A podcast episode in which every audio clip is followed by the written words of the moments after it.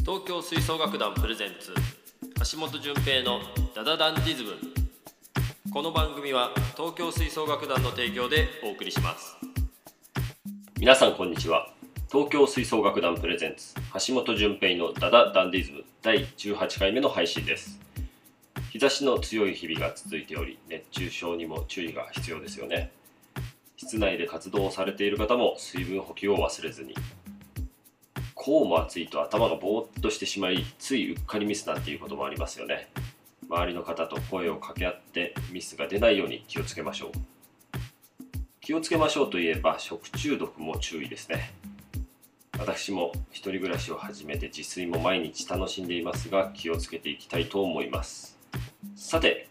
今日はプロデューサーの方からお題をいただきましたのでそちらに沿って進めていきたいと思います。吹奏楽界のマスク事情ということなんですけれども最近サッカー部の寮でクラスターが発生しました。集団で活動することが多い吹奏楽でもクラスターの心配はあるかと思います。島村楽器さんでは吹奏楽器対応のマスクも発表されるそうです。こちらニュースをお知らせしておきます。8月12日の日経新聞電子版によりますと総合楽器店の島村楽器は着用したまま管楽器や鍵盤ハーモニカを演奏できるマスクを18日に発売する。マスクに切り込みを入れ楽器に直接口をつけられるようにした。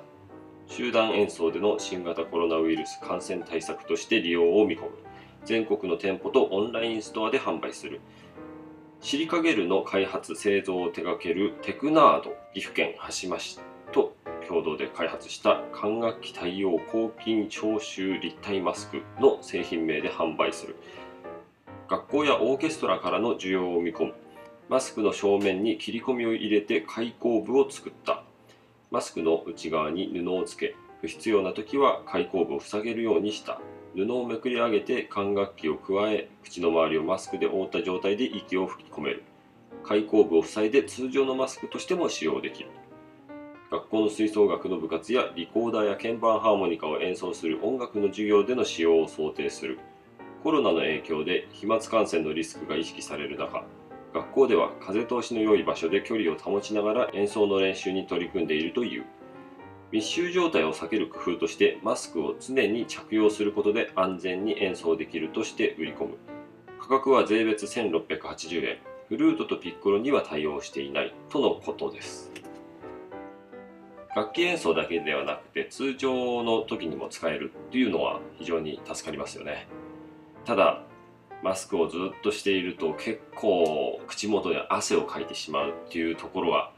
まあ、これは仕方ないんでしょうかね。正直でもこういうことを真面目にやってくれる企業があることで吹奏楽部の活動やオーケストラ吹奏楽の練習演奏ができるようになっていくそういう風になっていくんですよね。もう本当に頭の下がる思いでございます。さて続いてのニュースです。東京新聞のウェブ版によりますと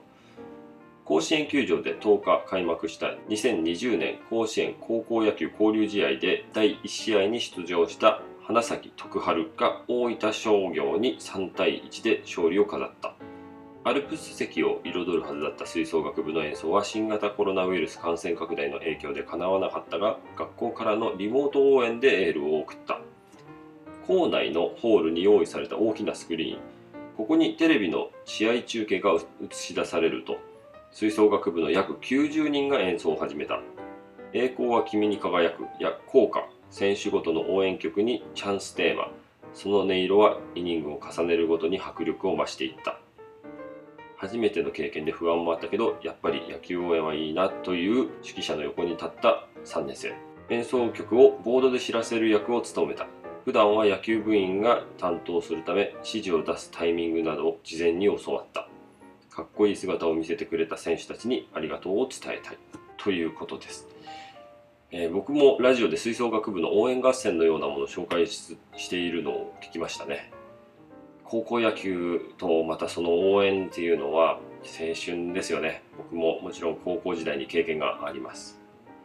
なんか熱くなっちゃいますよね。友達が活躍しているともちろんですが、えー、そうじゃない選手を見ているだけでもこう胸が熱くなってくるなっていうような感じはあります。今日なんかもですね、神奈川県の試合を見たんですけどこれは今日は途中まで2対0でもうこの後決まりかなっていうふうに思っていたんですがなんと9回の裏にツーアウト満塁というすごい状況になりしかもそこでフォアボールで押し出し1点返し次にデッドボールでなんと同点。そして最後はフォアボールで押し出し試合終了というなんともすごい展開でした。この時の投手のことを思うともう悔しさといったらないでしょうね。最後まで諦めたらいけないというこの上ない状況を見て、えー、熱くなりました。昨日も横浜戦を1試合丸々見て最近なんかスポーツ観戦づいてるなという感じなんですけど実家では両親があまりスポーツ観戦する方ではなかったので今まではあまり、えー、そういうふうにテレビでスポーツ見るということはなかったんですがこれからはま1人なんで増えていきそうです。野球中継にビールと枝豆。これぞ夏ですね。えー、一人暮らしについてなんですけれども先月に引っ越しをしてもうすぐ1ヶ月が経つんですが結構毎日あっという間に過ぎていってしまいますね。仕事の合間に DIY をして先日キッチンの窓に柵のような感じで木材を取り付けて、えー、窓を開けた時に外から見えなくなるようにしたんですけれどもまず 1x4 というサイズの木材がありましてそちらをホームセンターで、えー、好きな長さに切ってもらって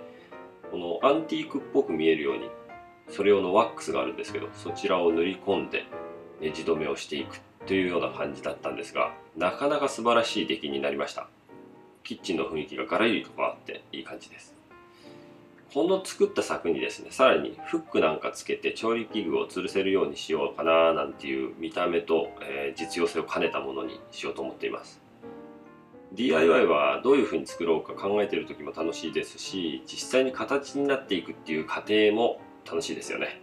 まあ、さらに人を呼んだ時にその点なんか褒めてもらったら最高っていう感じです。お盆の期間は仕事もないので、えー、これからさらにキッチンの DIY を進めていきたいと思っています。来週にはソファーも家に来るので過ごしやすい空間にどんどん近づいてるっていう感じがまたたまらなく楽しいです。料理の方は野菜中心に常備菜を作って毎日取るようにしています、まあ、野菜取って偉いねっていうふうに思ってもらえるかもしれないんですけど野菜を買うとどんどん悪くなる前に使わなきゃっていうふうに思うんでどうしても野菜ばっかりになっちゃうんですよね、まあ、結果健康にはいい食事になっています。楽器に関してなんですけど以前はレンタル倉庫を借りて楽器を保管していました。大きい楽器は指導している高校に置かせてもらっていて生徒が僕の楽器を使って練習しているという感じです。家の中は現時点では倉庫に置いてた楽器をこちらに持ってきたという感じなんですがあとは実家に置いてますね。今住んでる家は楽器の音出しができないので楽器の保管の方法も今後変わってくるかもしれませんが家に置いてると湿度とか温度の環境がいいのでそれはすごくいいかなというふうに思っています。車の中に置いてるなんていう時もありますがさすがに今の時期は殺人的な暑さになってしまうので楽器は車には置いていないです。僕は結構ガサツな方なんで冬なんかは結構車に置きっぱなしにしちゃう時もあるんですけどね、えー、木管楽器の人から考えたらありえないことだなというふうに思いますが。そうそう。そういえば今日東京高生ウィンドオーケストラの打楽器奏者秋田貴則さんがうちに引っ越し祝いを持ってきてくれました。彼とは高校時代からの付き合いでもう20年近いですね。同じ先生に習っていたということもあり学生時代も思い出がたくさんあります。今日は可愛い娘さんも一緒に来てくれてまあこんな時期ですからゆっくり家で過ごしてもらうっていうこともできなかったんですが久しぶりに会えて話をして、